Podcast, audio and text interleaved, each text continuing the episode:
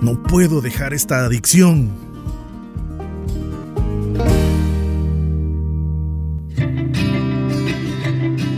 Es muy probable que usted haya escuchado una acusación suave, silenciosa en su interior, como esa que acabamos de escuchar. No sirvo, no puedo, Ayer dije que era última vez y hoy estoy de nuevo en lo mismo. ¿Ha escuchado algo así? El escritor Louis Giglio se refiere en su libro Goliath debe caer a esas fortalezas que con frecuencia dominan nuestras vidas y nos impiden desarrollar la vida abundante que Dios quiere para nosotros. Le invito a no perderse la lectura. Bienvenidos, esto es Entre Libros. Leo parte de la nota introductoria de este libro, Goliat debe caer. Tu gigante está cayendo. El rey inclinó la cabeza, salió de su tienda arrastrando los pies y contempló la lejana colina justo afuera del campamento militar. El desayuno le había caído mal, en su estómago hecho nudo. En todo el valle se escuchaba el ruido de las cacerolas de los hombres que encendían fuegos y comían pan con queso. No faltaba mucho para que se oyeran de nuevo los gritos de aquel hombre. El rey dejó escapar un profundo suspiro. ¿Cuántos días llevamos? preguntó a su ayudante. Cuarenta, señor, fue la respuesta. Un círculo de guerreros resguardaba la tienda del rey. El ayudante no necesitaba molestarse en responderle, solo que su vida dependía de que le diera la respuesta correcta al rey.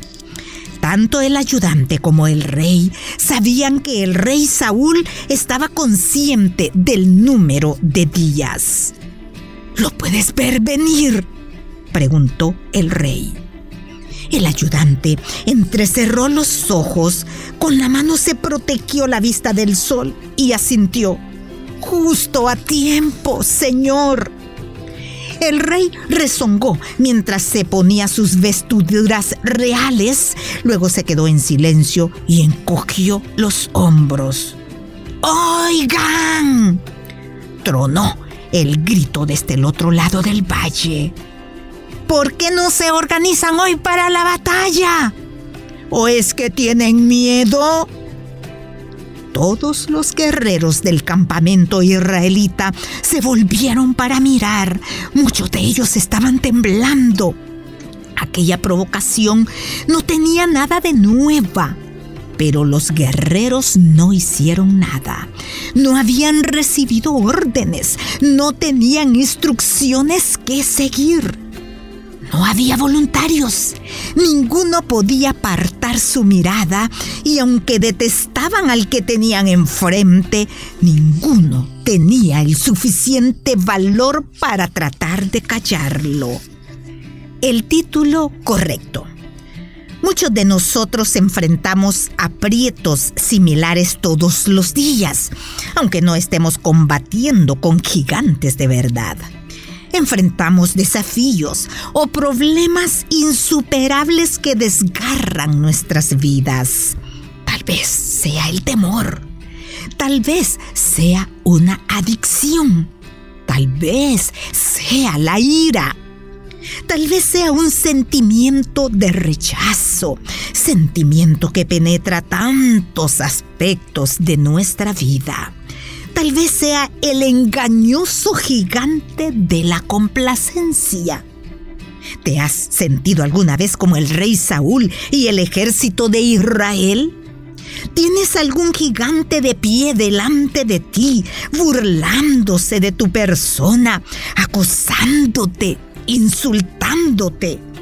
Día tras día, ese gigante te roba toda tu energía Has intentado de mil maneras detener esas burlas, pero te sientes paralizado, reprimido, retrasado o impedido de avanzar de manera saludable. Sabes que no estás llevando la clase de vida que quieres vivir. Si esto forma parte de tu historia, este libro es para ti. Con frecuencia, nuestra reacción inmediata es no. Yo no tengo ningún Goliat en mi vida. La llevo bien, haciendo lo mío, viviendo mi vida. Algunos dirían lo contrario. Estás leyendo este libro porque sabes que un gigante te está amenazando y quieres saber cómo derrotarlo. De hecho, es probable que todos tengamos algo acechándonos que nos roba el gozo, quizás un hábito o un recuerdo o una manera de pensar a la que nos hemos acostumbrado. No se tiene que tratar de alcoholismo, anorexia o depresión. Los gigantes adoptan todas las formas y tamaños son sutiles, otros obvios. La buena noticia es que no es el plan de Dios que vivas con algo en tu vida que te desmoraliza día tras día, tras día. Esos gigantes te hacen daño a ti y le roban a Dios la gloria en tu vida. Dios quiere que vivas libre, Dios quiere que se derrumben tus gigantes. Él quiere que vivas sin las cadenas que te tienen esclavizado, libre de las creencias que te limitan. Y si puedes, por muchas veces que lo hayas intentado o por fuerte que sea la voz que te dice que nunca serás diferente de lo que eres, Dios hoy te dice algo distinto.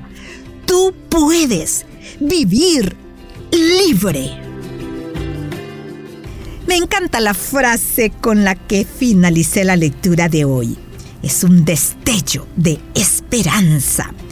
Por muchas veces que lo hayas intentado o por fuerte que sea la voz que te dice que nunca serás libre de lo que eres, Dios hoy te dice algo distinto. Tú puedes vivir libre. Me ha dado mucho gusto compartir con usted, acompañarle unos minutos de lectura que espero que sean de su agrado y sobre todo de utilidad. Hasta la próxima. Puedes escuchar este programa en SoundCloud Busca el perfil de Radio Restauración. Ingresa a listas y luego clic en Entre Libros.